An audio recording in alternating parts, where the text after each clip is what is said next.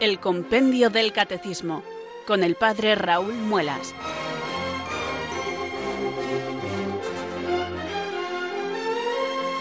Muy buenas tardes queridos oyentes de Radio María, son las 4, las 3 en Canarias. Aquí comienza una nueva edición del programa El Compendio del Catecismo de la Iglesia Católica. Reciban desde Talavera de la Reina un saludo muy cordial del Padre Raúl Muelas que un día más les habla desde estos micrófonos de Radio María, la radio de la Virgen, la fuerza de la esperanza. Sed todos bienvenidos.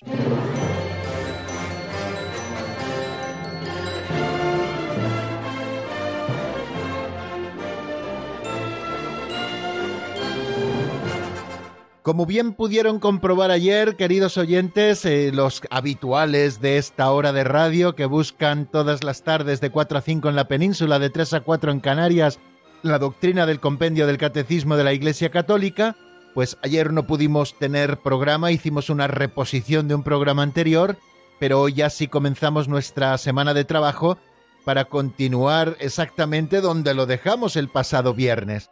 Si ustedes lo recuerdan, habíamos comenzado ya, así lo hicimos la semana pasada, la segunda sección de la tercera parte del Catecismo, una tercera parte que se titula La vida en Cristo y una segunda sección que se titula Los diez mandamientos.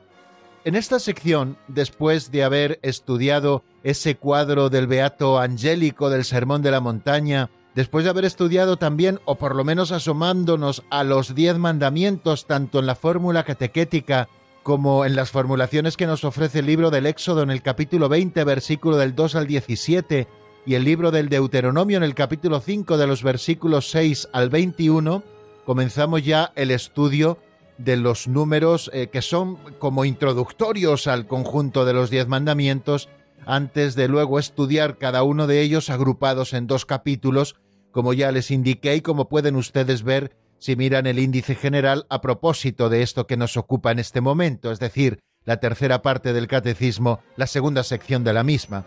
Habíamos visto ya, maestro, qué de hacer de bueno para conseguir la vida eterna. Es el número 434 con el que comienza esta sección. Eh, nos recuerda el pasaje de Mateo 19-16, cuando el joven rico le pregunta a Jesús, Maestro, ¿qué de hacer de bueno para conseguir la vida eterna? Y Jesús le contesta, si quieres entrar en la vida, guarda los mandamientos.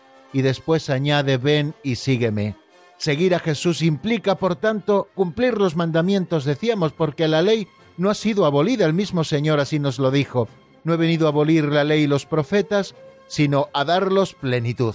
Bueno, y después de eh, hacer esta pequeña reflexión tan hermosa y que nos sirve también para la oración, pues empezamos ya a estudiar los siguientes números el 435 cómo interpreta Jesús la ley y el 436 qué significa decálogo. Estos serán los números que hoy repasemos en la tercera parte del programa. Pero ya saben amigos que lo que venimos buscando es al Señor y que no le podemos encontrar si Él mismo no se nos hace el encontradizo. Así que le pedimos que haga como en Emaús, como en el camino de Emaús, cuando aquellos dos discípulos se le encontraron en el camino y el Señor se puso a caminar con ellos y les fue explicando todo lo que se refería a él desde las antiguas escrituras.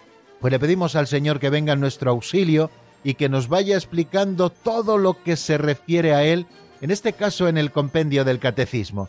La doctrina católica ha sido entregada a la Iglesia como un depósito, la Iglesia ha profundizado en ella a lo largo de los siglos, y nos la ha ido presentando con fórmulas verdaderas, la Iglesia siempre asistida por ese carisma de la infalibilidad con la ayuda del Espíritu Santo, y la Iglesia que también nos va educando en la fe a través de estos subsidios que llamamos catecismos y también de otros momentos privilegiados como es la celebración de la Sagrada Liturgia.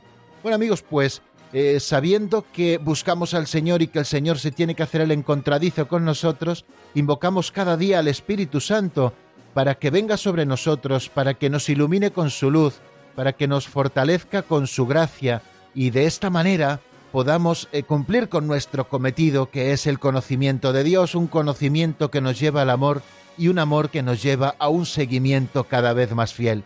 Por eso hoy, como todos los días, queridos hermanos, yo les invito a que levemos esta plegaria al Espíritu Santo. Ven Espíritu Santo, llena los corazones de tus fieles y enciende en ellos el fuego de tu amor. Envía, Señor, tu Espíritu que renueve la faz de la tierra. Oh Dios, que llenaste los corazones de tus fieles con la luz del Espíritu Santo, concédenos que, guiados por el mismo Espíritu, sintamos con rectitud y gocemos siempre de tu consuelo. Por Jesucristo nuestro Señor. Amén.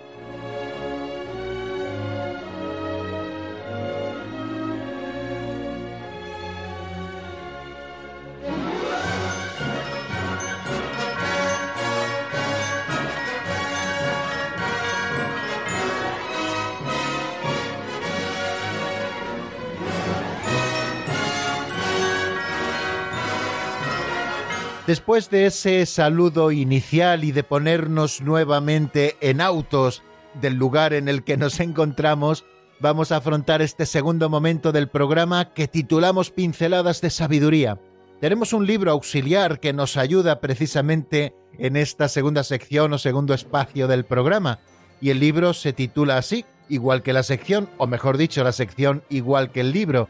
Se llama Pinceladas de Sabiduría, fue escrito en los años 90 por un sacerdote operario diocesano fallecido ya hace algunos años, don Justo López Melús, y es un libro que está compuesto por pequeños capítulos de apenas un minuto, son los que nos lee cada día nuestro amigo Alberto, y estos capitulillos que contienen fábulas, narraciones, cuentecillos, historietas, siempre nos dan pie para hacer alguna reflexión que pueda ayudarnos a aplicar la doctrina que conocemos a nuestra vida concreta.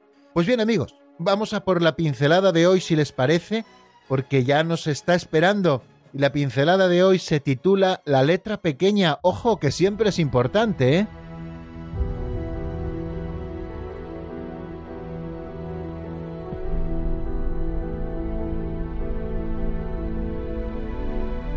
La letra pequeña.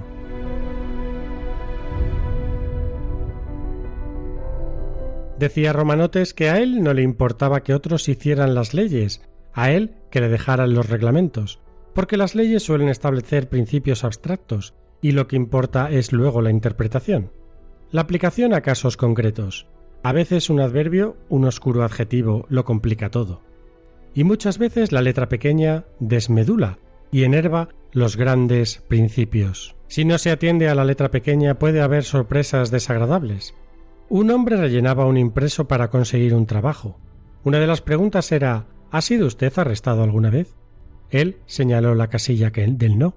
La siguiente pregunta era ¿por qué? y en la letra pequeña se añadía que era para explicar el arresto. Si la respuesta había sido sí, el hombre no leyó la letra pequeña e inocentemente contestó porque nunca me pillaron. Por no haber leído la letra pequeña, él mismo se acusó y se condenó por despistado.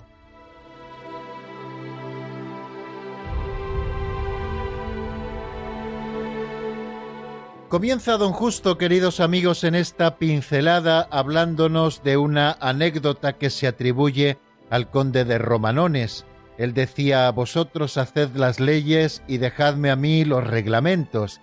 En realidad es porque las leyes, como bien nos explica don Justo, suelen recoger principios como más abstractos y sin embargo los reglamentos se encargan de la interpretación y de la aplicación de esas leyes a los casos concretos precisamente en los reglamentos, pues donde se hace una aplicación de la ley de una u otra manera, de manera que la redacción de los reglamentos es casi más importante que la redacción de las propias leyes. Al hablarnos del conde de Romanones, supongo que se está refiriendo a don Álvaro Figueroa y Torres, que nació en Madrid el 9 de agosto del año 1863 y que murió el 11 de septiembre del año 1950. Eh, fue conocido don Álvaro Figueroa siempre por su título nobiliario que fue el de conde de Romanones. Fue político, fue empresario y fue también un terrateniente español. Nos dice Wikipedia a este caso porque no he consultado muchas más cosas para este pequeño apunte biográfico, que fue preboste del Partido Liberal, a lo largo de su carrera política fue presidente del Senado, presidente del Congreso de los Diputados, también fue alcalde de Madrid, también varias veces ministro y tres veces presidente del Consejo de Ministros durante el reinado de Alfonso XIII. Seguramente con esta frase que se le atribuye a él, sería un hombre eminentemente práctico a la hora de ejercer la política. Pero bueno, eh, tras la pista nos pone de lo que nos quiere hablar don Justo precisamente en esta pincelada que se titula La letra pequeña, que tenemos que aprender a leer la letra pequeña también por cuestiones prácticas. No nos habla exactamente de esto y nosotros tampoco queremos hablar, pero yo creo que es importante que leamos la letra pequeña, ¿no? Sobre todo en esos contratos que en los bancos nos dan a firmar, sobre todo también cuando nos toca aceptar las condiciones de una APP de estas que nos descargamos gratuitas de Internet. Creo que es importante leer la letra pequeña. Es verdad que para que no la leamos suelen poner parrafadas grandísimas de letra pequeña que al final dices, bueno, ¿y cómo voy a leer todo esto? Y al final, como te interesa a lo mejor esa aplicación, pues eh, aceptas todo y al final estás firmando pues el que puedan utilizar tus datos, la geolocalización y tantas cosas para tenernos controlados. Bueno, pues aprovecho también la ocasión que nos ofrece esta pincelada para decir que es bueno que leamos siempre la letra pequeña. No nos vaya a ocurrir, queridos amigos, como le ocurrió a aquel señor que para conseguir un trabajo tuvo que rellenar una encuesta y una de las preguntas era ¿Ha estado usted arrestado alguna vez? Y el hombre, puesto que era verdad que nunca había estado arrestado, puso no. Y la siguiente pregunta era ¿por qué? Y en la letra pequeña se decía que esa pregunta ¿por qué? solo debían rellenarla aquellos que hubieran contestado que sí habían estado arrestados. Y el señor, como no leyó la letra pequeña, pues puso inocentemente porque nunca me pillaron. Así que por no leer la letra pequeña, él mismo se acusó y se condenó por despistado eh, sabían que era un poco truán, pero había tenido la suerte de que nunca le habían pillado en ningún renuncio y por lo tanto nunca le habían arrestado, lo cual dio pistas al empleador para decir, uy, de este no me puedo fiar, no le puedo dar el puesto de trabajo. Pero bueno, mm, tomando como base esta anécdota simpática que nos cuenta don Justo, casi casi a modo de chiste, a mí me gustaría, pues, eh, hablar en este momento de la importancia que tienen los adverbios, la importancia que tienen los adverbios, o la importancia que tiene que sepamos aquilatar bien los conceptos para saber a qué nos referimos. Y esto en la vida cristiana es de suma importancia.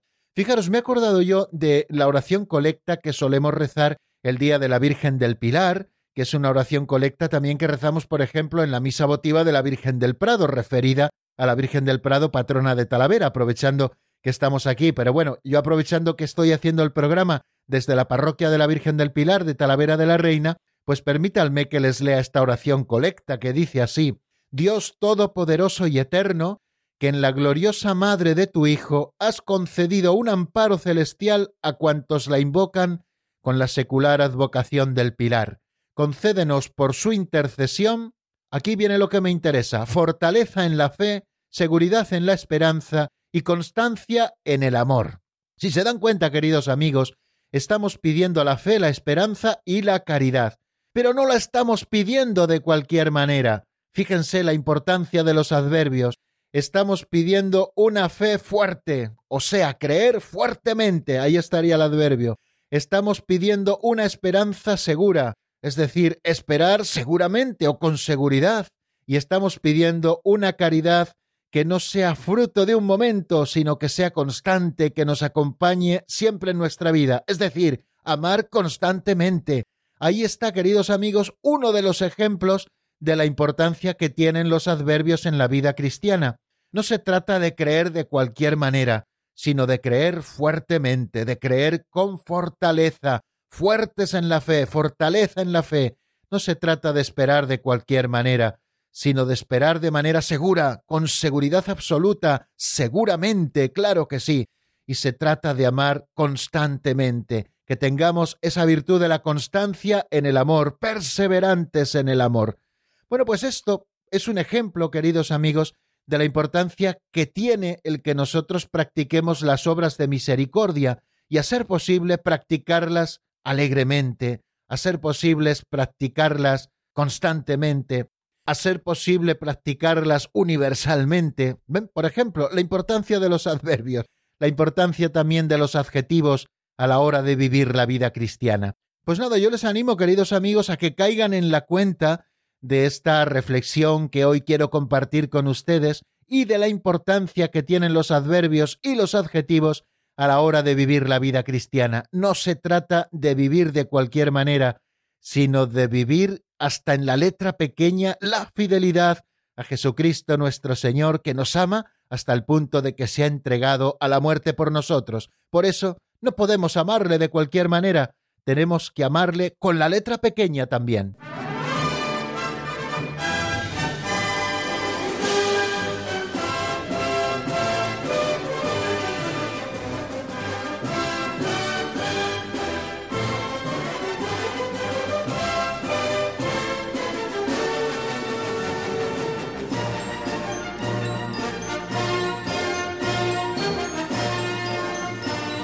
Pues continuamos, queridos oyentes, en la sintonía de Radio María. Les habla el Padre Raúl Muelas desde Talavera de la Reina y estamos en el programa El Compendio del Catecismo de la Iglesia Católica, un programa que les acompaña en esta franja horaria de 4 a 5 de la tarde en la península, de 3 a 4 en Canarias, todos los días laborables de la semana, de lunes a viernes.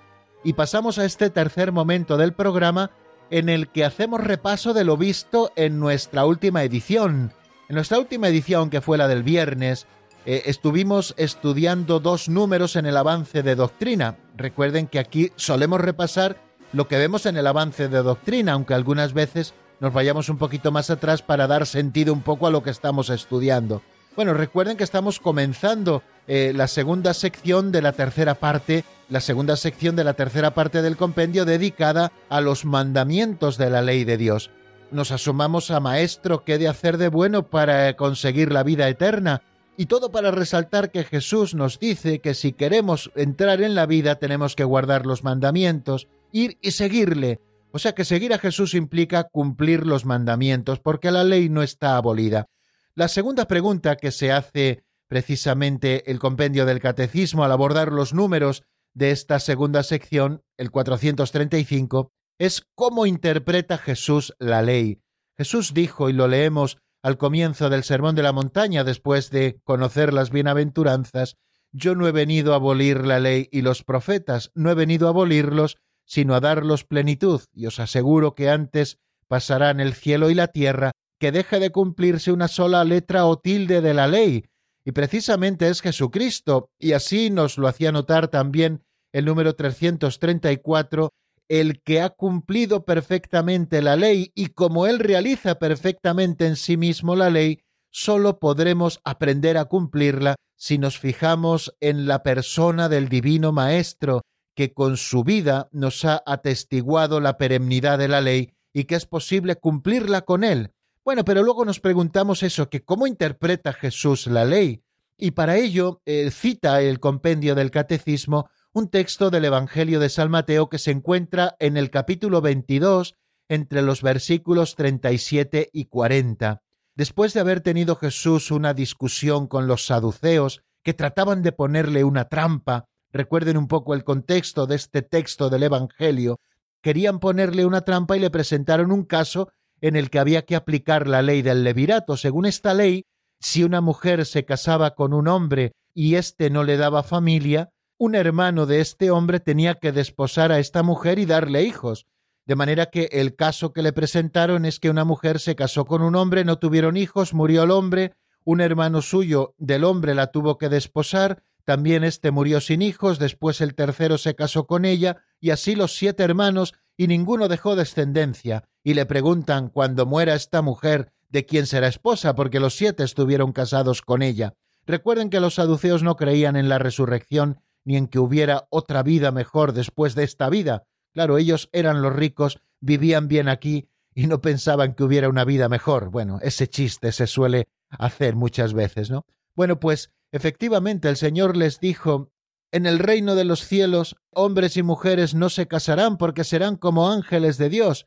El matrimonio y los fines que el matrimonio tiene son para esta tierra. Allí viviremos de otra manera como ángeles de Dios porque Dios es un Dios de vivos y no de muertos. Bueno, pues cuando los fariseos, que en cierta manera estaban enfrentados ideológicamente con los saduceos, sobre todo en muchos temas como este tema de la resurrección, en la que sí que creían los fariseos, pues sabiendo que les había dado una lección a los saduceos, fueron ellos también y le preguntó uno de los maestros de la ley a Jesús, ¿cuál es el mandamiento principal de la ley? Y Jesús les dijo, el primero es amarás al Señor tu Dios con todo tu corazón, con toda tu alma y con toda tu mente. Este es el mayor y primer mandamiento. El segundo es semejante a este, amarás a tu prójimo como a ti mismo. De estos dos mandamientos penden toda la ley y los profetas. Jesús, eh, eh, dentro del decálogo y de la maraña de mandamientos que tenían los judíos en aquella época, Jesús resalta de una manera certera cuál es el mandamiento principal, que es el mandamiento de la caridad. Amarás al Señor tu Dios con todo tu corazón, con toda tu alma, con todas tus fuerzas, con todo tu ser. Estaba el Señor recordando algo que conocía cualquier eh, israelita piadoso, que era el Semá Israel. Escucha Israel, el Señor tu Dios es solamente uno. Amarás al Señor tu Dios con todo el corazón, con toda el alma, con todas las fuerzas, con todo el ser. Y el Señor añade algo que es de suma importancia. Y el segundo mandamiento es semejante al primero. Amarás a tu prójimo como a ti mismo. Y culmina diciendo que de estos dos mandamientos penden toda la ley y los profetas. Si ustedes recuerdan, cuando estudiamos el catecismo, al menos en mi época, el catecismo para la primera comunión, pues nos aprendíamos los mandamientos. Primero, amar a Dios sobre todas las cosas. Segundo, no tomarás el nombre de Dios en vano. Tercero, santificarás las fiestas. Cuarto, honrarás a tu padre y a tu madre. Quinto, no matarás. Sexto, no cometerás actos impuros. Séptimo, no robarás. Octavo, no dirás falso testimonio ni mentirás. Noveno, no consentirás pensamientos ni deseos impuros. Y décimo, no codiciarás los bienes ajenos. Pues una vez que habíamos recorrido los diez mandamientos que el Señor entrega a Moisés en la montaña santa, decíamos, estos diez mandamientos se encierran en dos, amar a Dios sobre todas las cosas y amar al prójimo como a uno mismo. Y es que verdaderamente toda la ley, el decálogo, se sostienen dos pilares, y esos dos pilares que sostienen el decálogo son el amor a Dios y el amor al prójimo. De hecho, el que ama a Dios cumple los tres primeros mandamientos, y el que ama al prójimo, y lo hace verdaderamente, un amor recto, por supuesto, nos estamos refiriendo a la palabra amor de verdad, a la palabra amor como participación del amor de Dios o de caridad, el que ama así al prójimo, está cumpliendo los otros siete mandamientos, el cuarto, el quinto, el sexto, el séptimo, el octavo, el noveno y el décimo.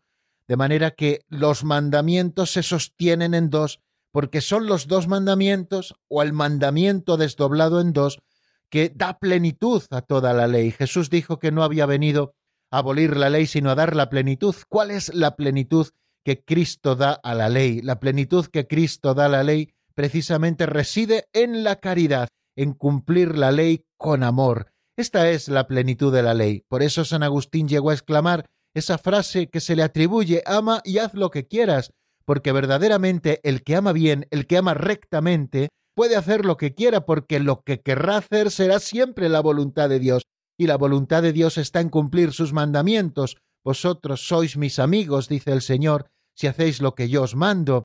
A vosotros os llamo amigos, porque todo lo que me ha dado mi Padre os lo he dado a conocer, y vosotros sois mis amigos si cumplís mis mandamientos. Bueno, pues aquí reside, queridos amigos, la interpretación que Jesús da a la ley. La interpretación de la ley es esta, que se sostiene en el doble mandamiento o en el único mandamiento desdoblado de la caridad, el amor a Dios y el amor al prójimo como a nosotros mismos. Así nos lo recuerda también San Pablo en la carta a los romanos. En efecto, lo de no adulterarás, no matarás, no robarás, no codiciarás y todos los demás preceptos se resumen en esta fórmula amarás a tu prójimo como a ti mismo. La caridad no hace mal al prójimo. La caridad es, por tanto, la ley en su plenitud. Bueno, y también estudiábamos lo que significa la palabra decálogo. Nos dice el número 436, que fue el segundo que estudiamos en el avance de doctrina, se pregunta qué significa decálogo y nos explica lo siguiente. Decálogo significa las diez palabras que recogen la ley dada por Dios al pueblo de Israel durante la alianza hecha por medio de Moisés.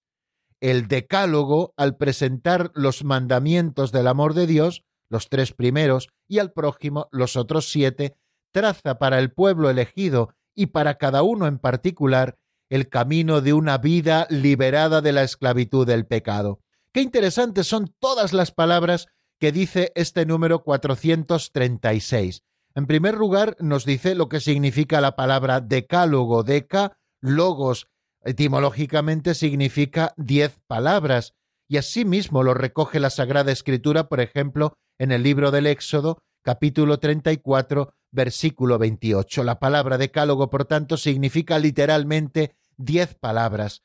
Y estas diez palabras Dios se las reveló a su pueblo en la montaña santa, después de haber liberado de la esclavitud a los israelitas que se encontraban en Egipto, después de haberles conducido por el mar rojo que se abrió a su paso, mientras los egipcios que les perseguían para matarlos fenecieron en el propio mar rojo y ellos caminaban por lo seco, cuando comienzan la travesía por el desierto, una travesía que les duró cuarenta años, en los que el Señor les condujo como columna de fuego por la noche, como columna de humo por el día, en la que el Señor también les dio de beber, les dio de comer carne, les dio el maná, una andadura larga y penosa en muchas ocasiones, pero en la que Dios siempre estuvo presente junto a su pueblo, pues cuando comienza esa andadura por el desierto, Dios hace una alianza con su pueblo. Vosotros seréis mi pueblo y yo seré vuestro Dios.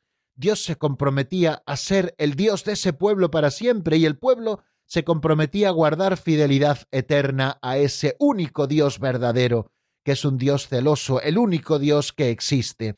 Entonces Dios le regaló como cláusulas de la alianza estas diez mandamientos, estas diez palabras que se las revela al pueblo en la montaña santa.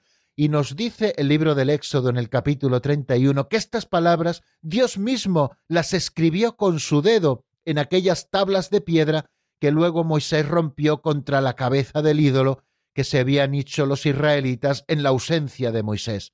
O sea, fijaros en este detalle, que con su dedo Dios escribe estas diez palabras, a diferencia de otros muchos preceptos que escribió directamente Moisés, como vemos, por ejemplo, en el libro del Deuteronomio, en el capítulo 31, tanto en los versículos 9 como en el versículo 24, vemos que Moisés escribe esta ley, que Moisés escribe este libro con leyes, etc. Dios mismo, a diferencia de esas otras en las que escribe Moisés, estas diez palabras las escribe con su dedo, de manera que constituyen palabras de Dios en un sentido eminente, y son transmitidas así en los libros del Éxodo, como les decía en el capítulo 20, también en el libro del Deuteronomio, capítulo 5, y en el Antiguo Testamento, en los libros santos, ya se hablan muchas veces de las diez palabras. Los profetas, por ejemplo, Oseas en el capítulo 4, Jeremías en el capítulo 7, Ezequiel en el capítulo 18. Pero el pleno sentido de estas diez palabras será revelado en la nueva alianza en Jesucristo. Esa nueva alianza de la cual era anuncio o tipo aquella alianza que Dios hizo con los judíos en el Sinaí. El decálogo se comprende ante todo cuando se lee en el libro del Éxodo, que es el gran acontecimiento liberador de Dios en el centro de la antigua alianza. O sea que estas diez palabras, bien sean formuladas como preceptos negativos, como prohibiciones, o bien como mandamientos positivos, como honra a tu padre y a tu madre, indican las condiciones de una vida liberada de la esclavitud del pecado. El decálogo es un camino de vida y eso lo tenemos que tener en cuenta. Ese pueblo que estaba prácticamente muerto y sometido viviendo en Egipto es llamado a una nueva vida, a la vida de los libres. Si amas a tu Dios y sigues sus caminos y guardas sus mandamientos, sus preceptos y sus normas, vivirás y te multiplicarás, dice el libro del Deuteronomio. Pero también esta fuerza liberadora del Decálogo aparece también como camino de liberación. El Señor que ha liberado a su pueblo para que viva plenamente liberado, le da estos diez mandamientos que no son una atadura, sino que son una auténtica liberación. Bueno, pues eso significa la palabra decálogo, diez palabras, diez palabras especiales escritas por el dedo de Dios que han sido entregadas a nosotros y que ha sido revelado plenamente su significado en Cristo Jesús. Bueno, nos detenemos, si les parece, queridos amigos, aquí en la palabra después de haber hecho este repaso, y yo les ofrezco una canción del padre Eduardo Díaz para detenernos en la palabra, un tema que se titula La lección de la cruz y que está sacado del álbum Algo ronda en mi cabeza. Lo escuchamos y enseguida estamos nuevamente juntos.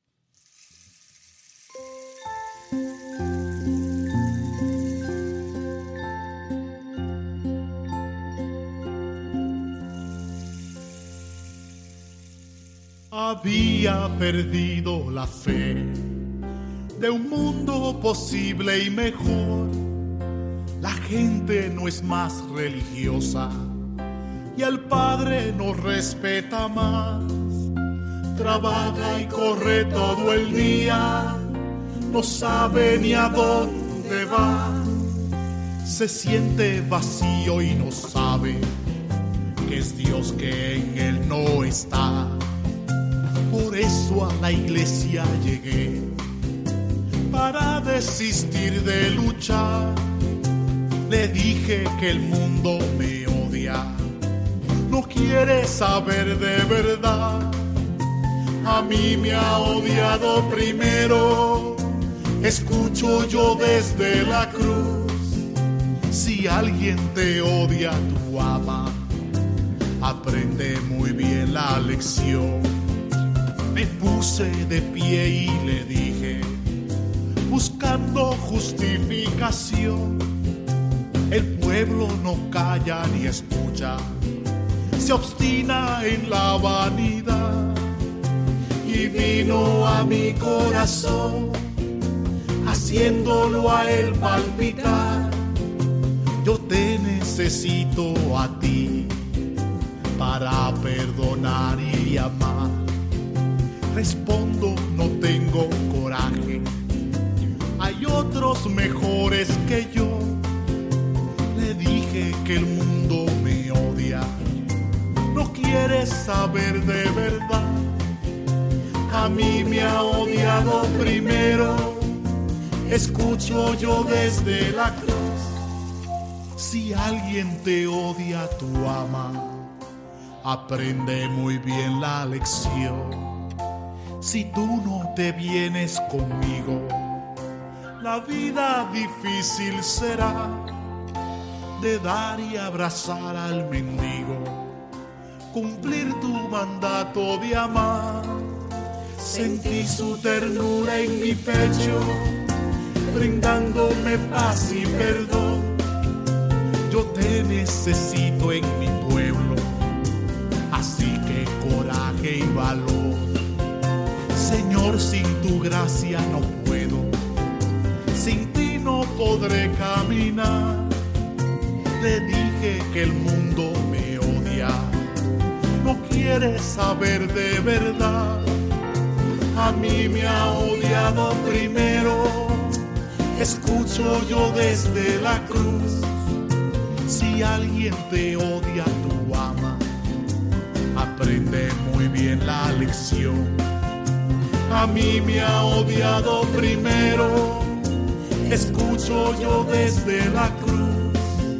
Si alguien te odia, tú ama, así aprendí de mi Dios.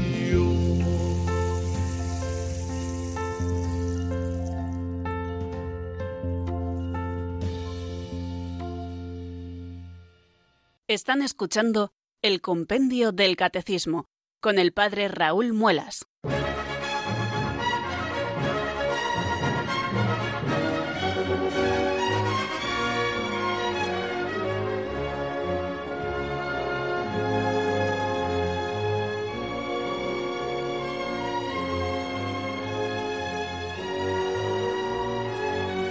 Continuamos, queridos amigos, en la sintonía de Radio María y cuando son las 4 eh, y 35 minutos de la tarde, vamos a afrontar este cuarto momento del programa que titulamos Avance de Doctrina. Todos los días, después de repasar lo que vimos en nuestro último programa y después de todo lo que anteriormente hemos estado haciendo, afrontamos un par de nuevos números.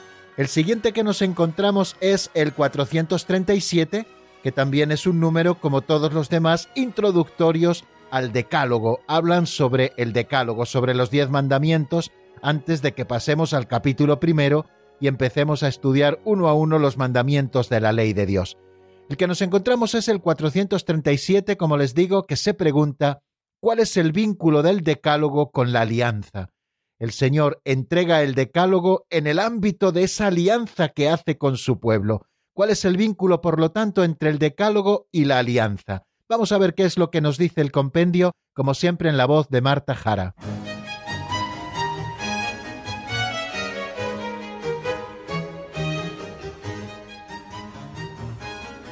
Número 437. ¿Cuál es el vínculo del Decálogo con la alianza? El Decálogo se comprende a la luz de la alianza en la que Dios se revela dando a conocer su voluntad.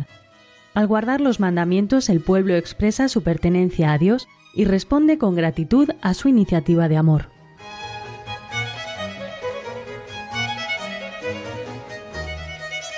Bien, acabamos de escucharlo. El decálogo se comprende a la luz de la alianza, en la que Dios se revela, dando a conocer su voluntad. Al guardar los mandamientos, el pueblo expresa su pertenencia a Dios y responde con gratitud a su iniciativa de amor. Estas son las palabras sencillas que recoge el número 437 a esa pregunta ¿cuál es el vínculo del decálogo con la alianza? O sea que, en primer lugar, nos dice el catecismo que el decálogo se comprende a la luz de la alianza que Dios hace con su pueblo en el monte Horeb. Dios, en primer lugar, propone una alianza a Moisés, el pueblo acepta diciendo haremos todo lo que el Señor quiera, el Señor se revela a través de una teofanía y el Señor en esa teofanía da a conocer su voluntad manifestada en esas diez palabras. Tenemos que acudir al capítulo 19 del libro del Éxodo para comprender todo esto. Ahí en ese capítulo 19 es cuando el Señor propone la alianza y cuando se produce esa teofanía. Y luego en el capítulo 20 es cuando aparece la manifestación del decálogo a lo largo de todo ese capítulo 20. Y luego después esa alianza se sella en el capítulo 24, que es donde se recoge ese sacrificio por el cual queda hecha esa alianza entre Dios y su pueblo. Vamos a leer, si les parece, algunos versículos de este capítulo 19 para que comprendamos un poquito mejor el contexto de que el decálogo se entrega precisamente en la proposición de la alianza que Dios hace a su pueblo y que el pueblo acepta diciendo haremos todo lo que dice el Señor. Dice el capítulo 19 en el versículo 1,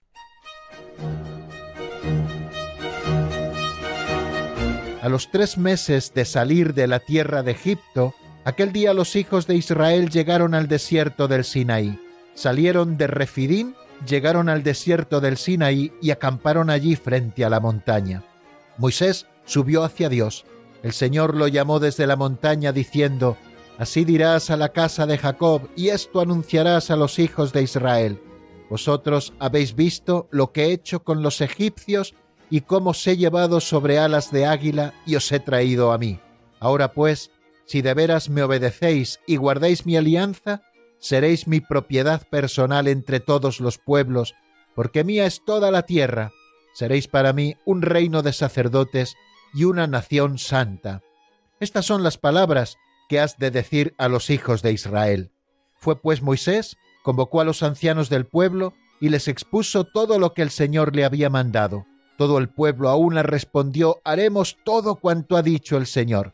Moisés comunicó la respuesta del pueblo al Señor, Señor le dijo, voy a acercarme a ti en una nube espesa para que el pueblo pueda escuchar cuando yo hable contigo y te crean siempre. Y Moisés comunicó al Señor lo que el pueblo había dicho.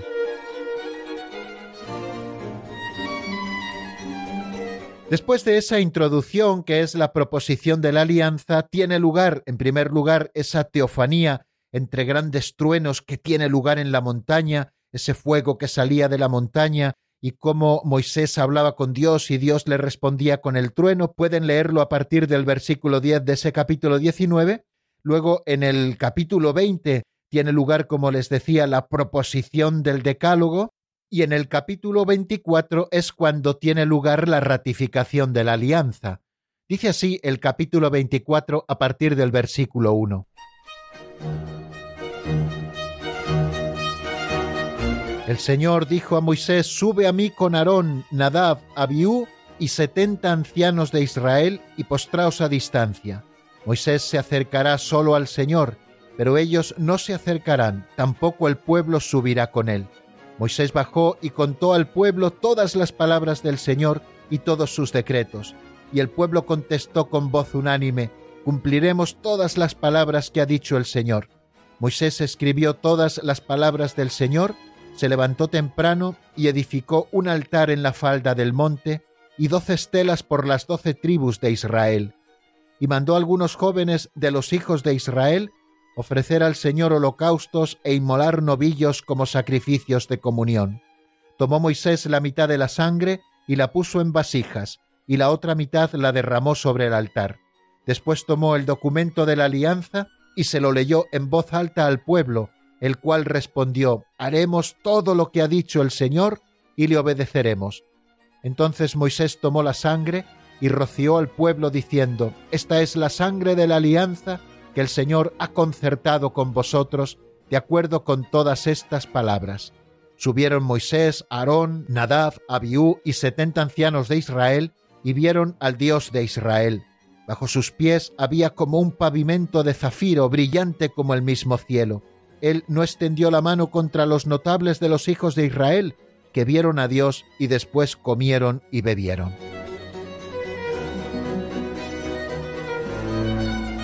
Todo esto, queridos amigos, nos da a entender que las diez palabras en realidad son las cláusulas de esa alianza que Dios hace con su pueblo.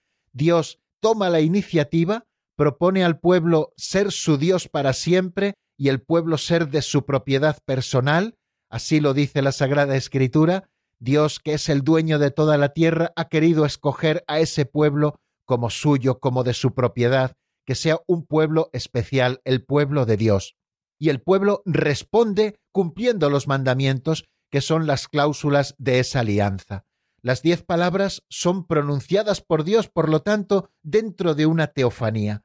El Señor os habló cara a cara en la montaña, el medio del fuego, leemos en el libro del Deuteronomio en el capítulo 5. Pertenecen, por tanto, las diez palabras a la revelación que Dios hace de sí mismo y de su gloria. Por lo tanto, los mandamientos son un don, un don de Dios y de su santa voluntad, y el Señor, dando a conocer su voluntad, se revela así a su pueblo.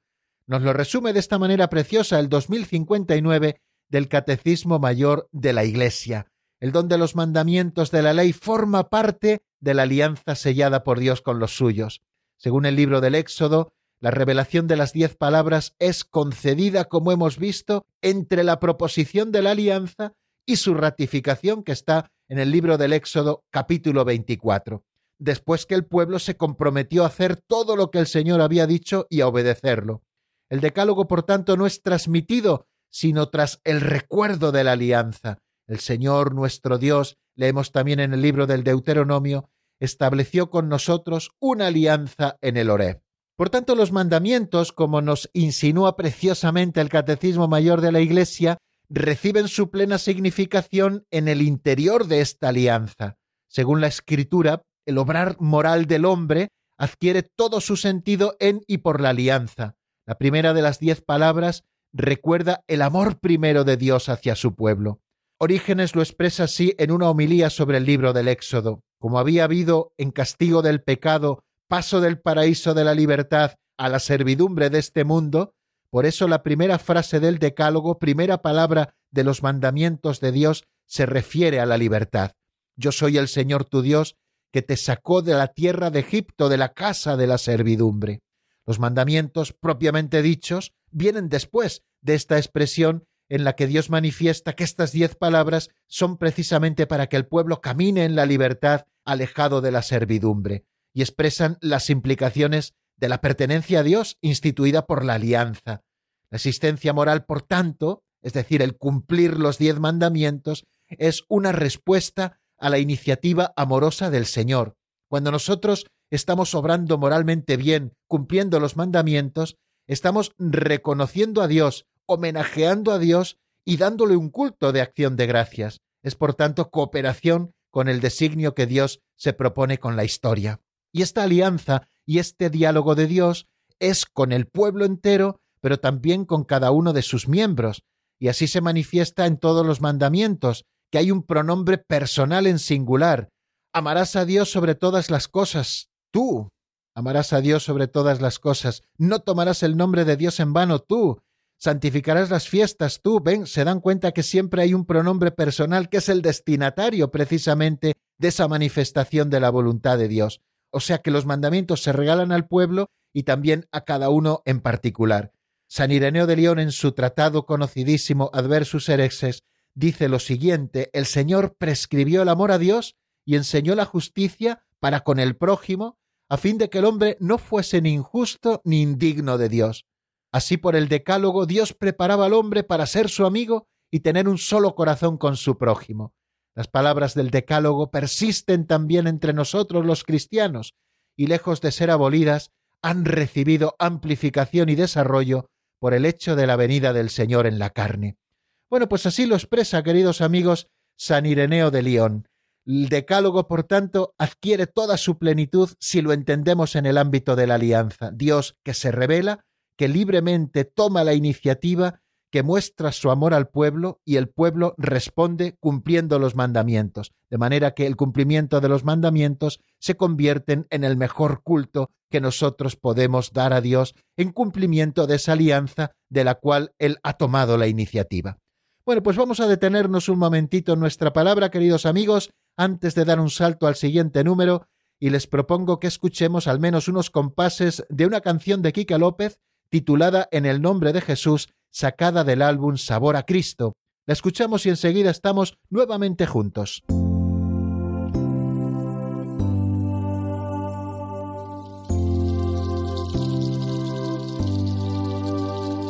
En el nombre de Jesús se abren las puertas del cielo para el alma que se humilla y que le implora de rodillas, hallará consuelo en su corazón. En el nombre de Jesús se calma el viento y la tempestad, en el nombre del ungido del Mesías prometido, el que sana la más cruel enfermedad. Nombre que ofrece a los hombres vida eterna y redención, paz al corazón y al que llora arrepentido, las delicias del perdón y al que llora arrepentido, las delicias del perdón.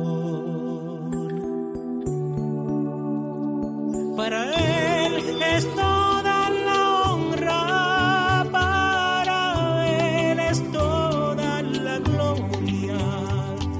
para Él es mi alabanza y mi adoración, porque Dios habita en la alabanza, porque Dios habita en la alabanza.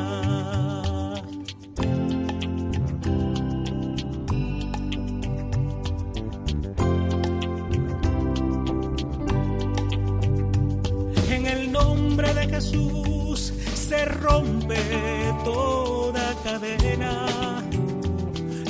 imposible para Él no existe, ningún poder se resiste. Es Jesús la luz que guía nuestra fe.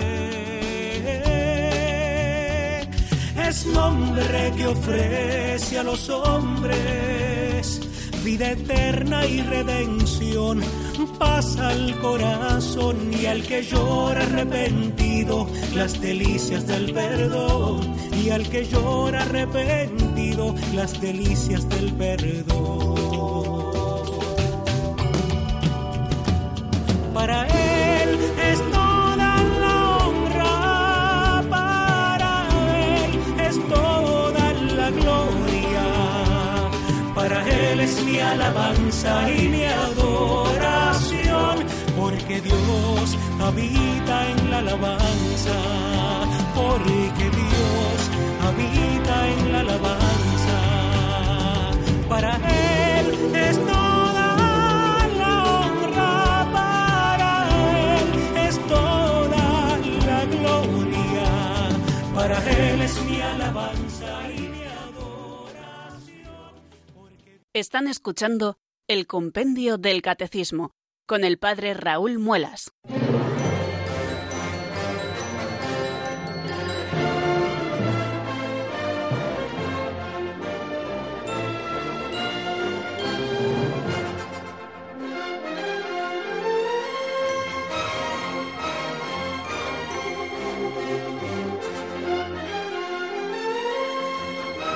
Y vamos a aprovechar estos últimos minutos del programa para asomarnos al número 438 dentro de esta introducción que hace el compendio al Decálogo y a cada uno de sus mandamientos, con esta pregunta, ¿qué importancia da la Iglesia al Decálogo? Lo escuchamos en la voz de Marta.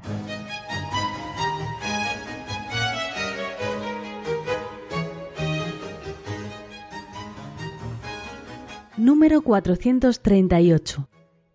¿Qué importancia da la Iglesia al Decálogo?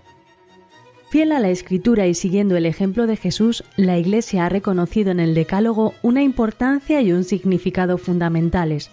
Los cristianos están obligados a observarlo.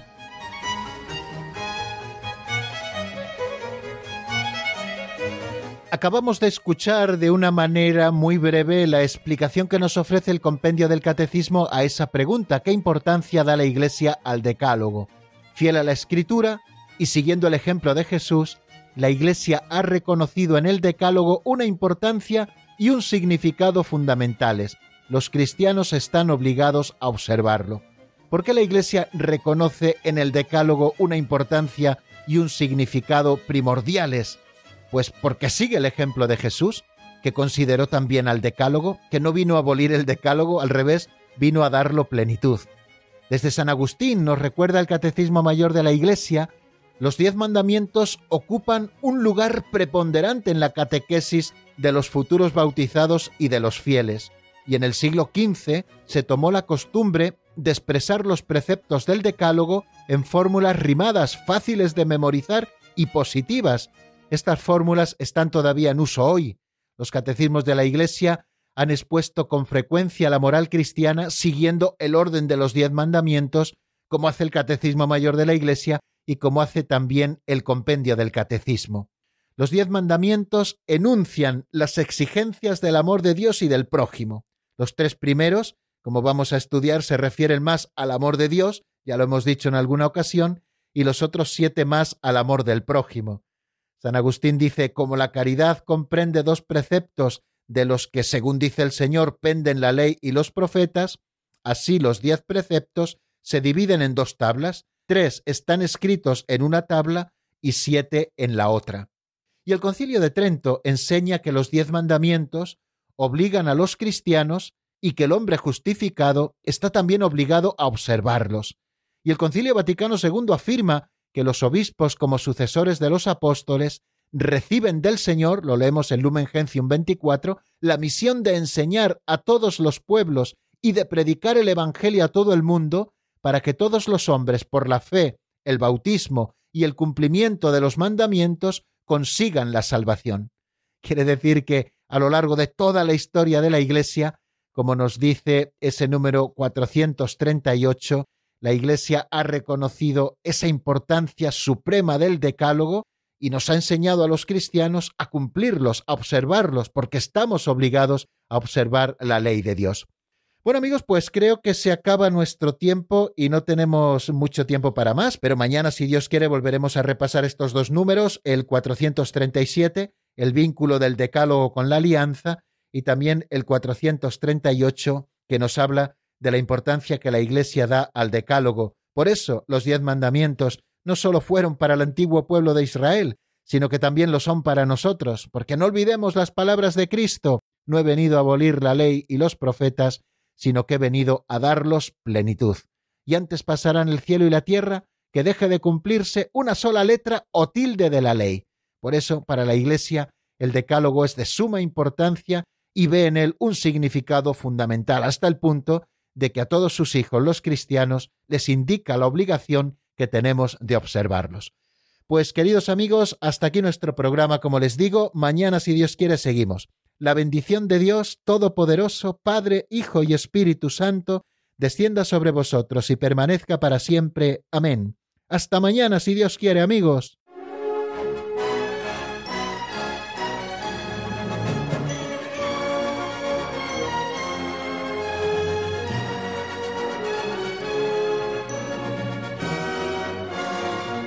El Compendio del Catecismo con el Padre Raúl Muelas.